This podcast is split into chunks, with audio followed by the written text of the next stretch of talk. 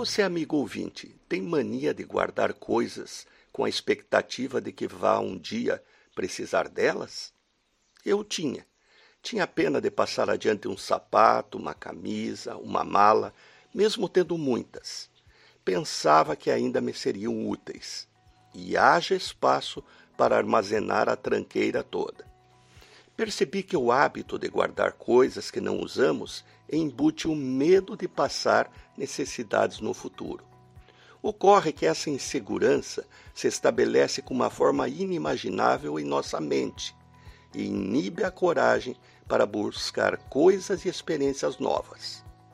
Nossa mente, figurativamente, seria como um depósito e, se ele está cheio, não há espaço para trazer nada mais, mesmo algo útil e bom.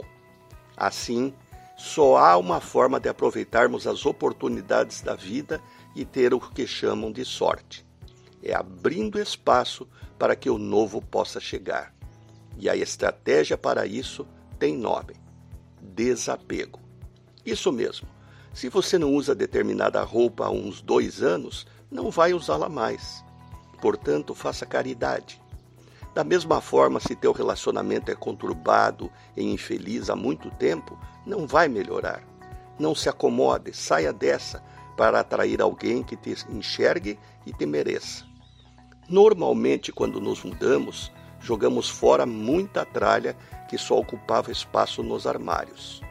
Pois faça mudança sem se mudar. Fique mais leve.